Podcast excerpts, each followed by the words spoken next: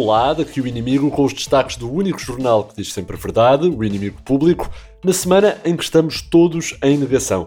Uns por causa de acordos à direita da direita, outros porque perderam eleições, alguns porque já não estamos na Liga das Nações e muitos porque a Sílvia não atende chamadas há 15 dias e não foi isto que combinámos, sou eu que os vou buscar à natação, Sílvia. E é pela negação que começamos.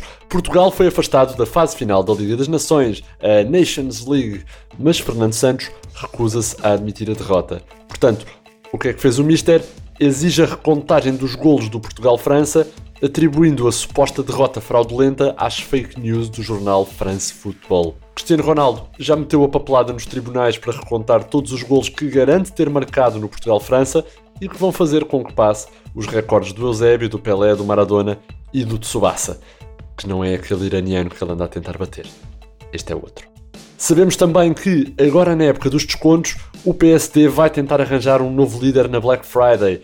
É de aproveitar. O inimigo público ligou esta manhã a Marcos Mendes e o tarólogo mais famoso de Pegões para Baixo ficou a saber que o PSD quer sacar um novo presidente a baixo custo na Black Friday, de modo a poder avisar as pessoas de Pegões para Baixo no seu programa. Se isto não resultar, a oposição interna a Rui Rio mete-se num táxi e vai tentar convencer a Ivanka Trump. Boa sorte. No mundo lá fora, por falar nisto, o homem laranja admitiu que Joe Biden venceu as eleições americanas de dia 3, mas depois recuou e apareceu a dizer que se baralhou, porque ainda não teve tempo para mudar os relógios para a hora de inverno.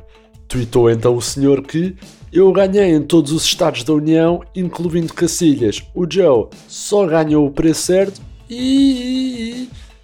insinuando que teve uma clara ajuda de Fernando Mendes. Também esta semana, eh, tudo tranquilo. Parece só que a Península Ibérica foi cruzada a 227 mil km por hora por uma bola de fogo realmente muito rápida. Tudo tranquilo. O inimigo público falou com uma pessoa que vai à televisão explicar os assuntos, que nos explicou que aquilo se tratou de um ovni que foi a testar a Espanha porque o gasóleo ficava mais barato. Durante os segundos que o fenómeno durou, aqueles meros segundos, Rui Rio tentou fazer um acordo político para cortar a subsidiodependência aos extraterrestres. Não conseguiu. Todos os destaques em atualização no nosso site inimigo.publico.pt, um sítio na internet tão bom, mas tão bom, que imaginem só, até tem o seu próprio pedaço de celulose. Todas as textas com o público é edição em IP em papel, impressa, exclusiva e onde temos investigações inéditas. É verdade. No destaque da capa desta semana, acabou de chegar à redação, sim. Marcelo vai tomar a vacina da Pfizer no braço esquerdo e a vacina da Moderna no direito, para combater o corona. O presidente Marcelo está a seguir com atenção o desenvolvimento das várias vacinas contra a Covid-19 e já decidiu então que vai tomar todos os dias a da Pfizer no braço direito, a da Moderna no braço esquerdo, reserva ainda uma das nádegas para a Coronavac chinesa. Hipocondria. Pois. Marcelo Rebelo de Sousa vai ao mesmo tempo bochechar os elixires bucais que inativam o coronavírus e que vai sugar para as bochechas por uma palhinha para não ter de tirar a máscara. Faz assim, uma daquelas que são tipo em espiral e ele mete pelo lado da, da, da máscara. O Presidente da República vai depois colocar-se à frente do automóvel oficial com os médios, os máximos e os faróis de nevoeiro acesos para ser submetido à tremenda luz que, segundo Donald Trump, matava o coronavírus, juntamente com a lexívia. Também no papel descobrimos que André Ventura copia Cristina Ferreira e vai lançar a autobiografia Para Cima de Facho. Depois de Cristina Ferreira anunciar o Para Cima de Puta, mais uma personalidade da área da comunicação e do entretenimento e da taverneira vai lançar um livro que também vai dar muito, muito que falar.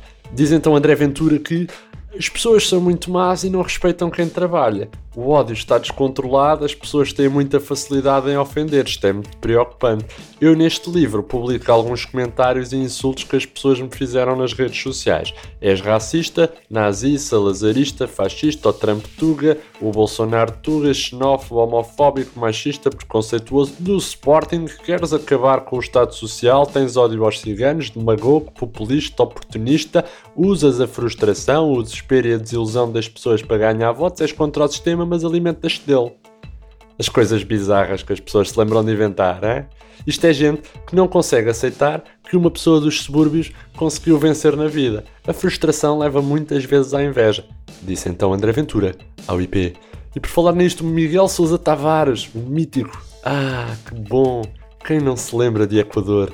Está a fazer uma ronda de entrevistas aos candidatos presidenciais e depois de ter perguntado a André Ventura se ele tinha algum amigo preto, já tem novas perguntas polémicas para os próximos candidatos.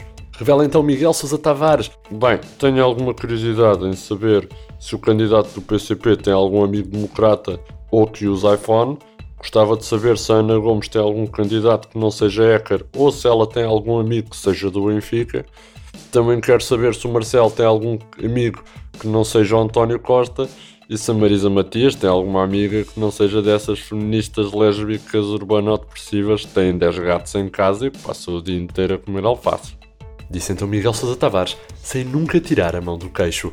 Destas e muitas outras está cheinha a nossa edição em papel, todas as sextas com o público, onde podemos também saber que Portugal foi eleito o melhor país do mundo a confinar ao fim de semana. Viva nós!